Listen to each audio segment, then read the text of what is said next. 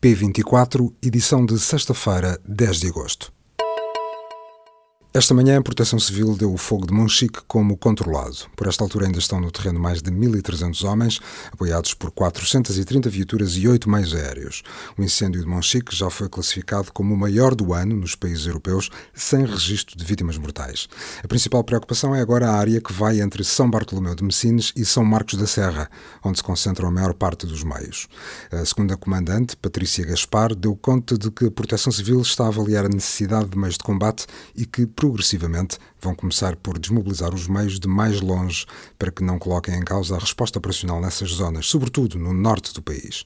Esta sexta-feira ficamos a saber que este incêndio, que deflagrou no dia 3, em Monchique, destruiu milhares de colmeias, disse à luz o presidente da Associação de Apicultores do Barlavento Algarvio. A situação não é inédita, mas este ano, face à atuação das autoridades na retirada das pessoas das localidades, muitos apicultores não conseguiram ir buscar as colmeias e pô-las em sítios seguros.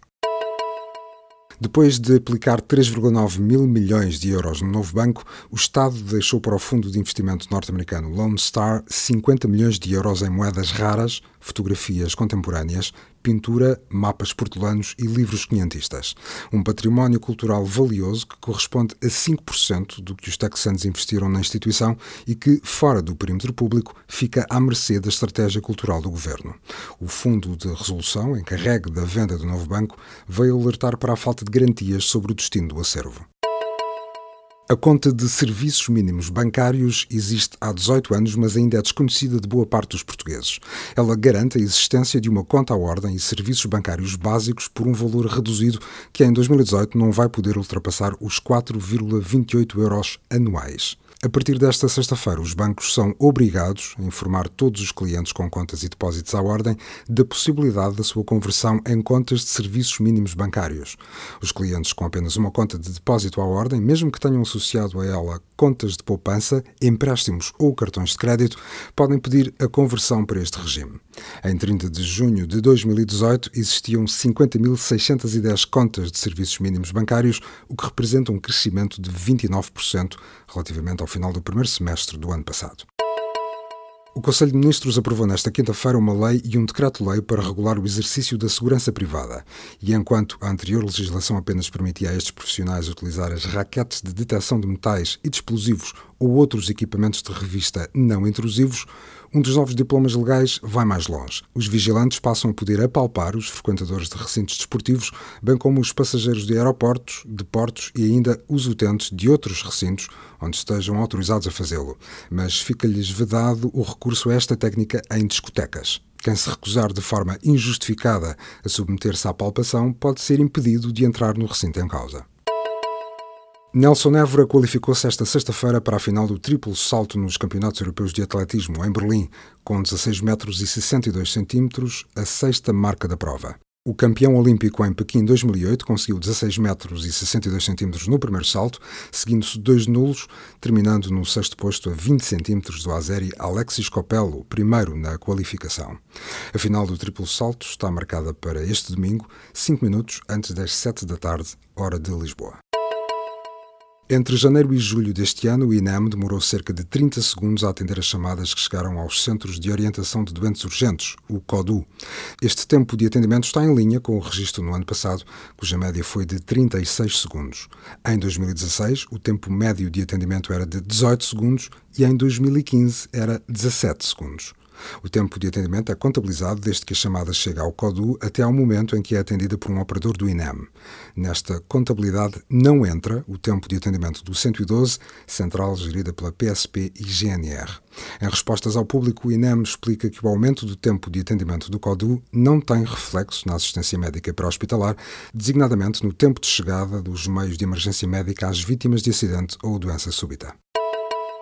António Guterres apelou nesta quinta-feira à realização de um inquérito independente à morte de 50 crianças no norte do Iémen, quando o autocarro que as transportava foi atacado. A ocorrência de ontem foi atribuída à coligação militar liderada pela Arábia Saudita. O secretário-geral da ONU apelou a um inquérito rápido e independente e exortou todas as partes a esforçarem-se em poupar os civis durante a realização de operações militares. Inicialmente foi anunciado que tinham morrido 29 crianças. Mais tarde, o Ministério da Saúde do país anunciou que 50 crianças morreram no ataque e 77 ficaram feridas. Tudo aconteceu durante um ataque que atingiu o autocarro quando circulava no mercado, anunciou o Comitê Internacional da Cruz Vermelha. A Agência Espacial Norte-Americana vai lançar este sábado uma sonda que irá viajar até bem perto da coroa do Sol, a camada mais externa da atmosfera solar. O lançamento da Parker Solar Probe será feito do Cabo Canaveral, na Flórida, Estados Unidos, com hora prevista para as 3h33 locais, 8h33 da manhã em Lisboa.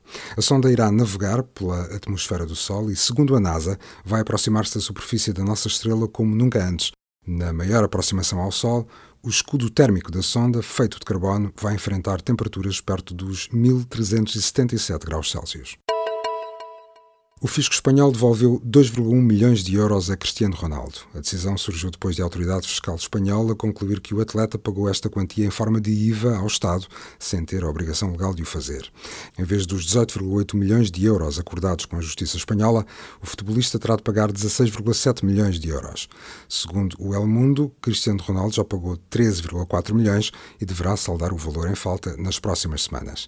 Ronaldo resolveu em junho o diferendo que mantinha há um ano com o fisco espanhol. O jogador português aceitou uma pena suspensa de dois anos de prisão, bem como o pagamento de uma indenização de 18,8 milhões de euros. Esta sexta-feira é dia de Y. Na capa encontra uma entrevista com Nadia Tolokonikova, porta-voz e fundadora das Pussy Riot, grupo russo que atua pela primeira vez em Portugal na próxima semana, no Vodafone Paredes de Cora.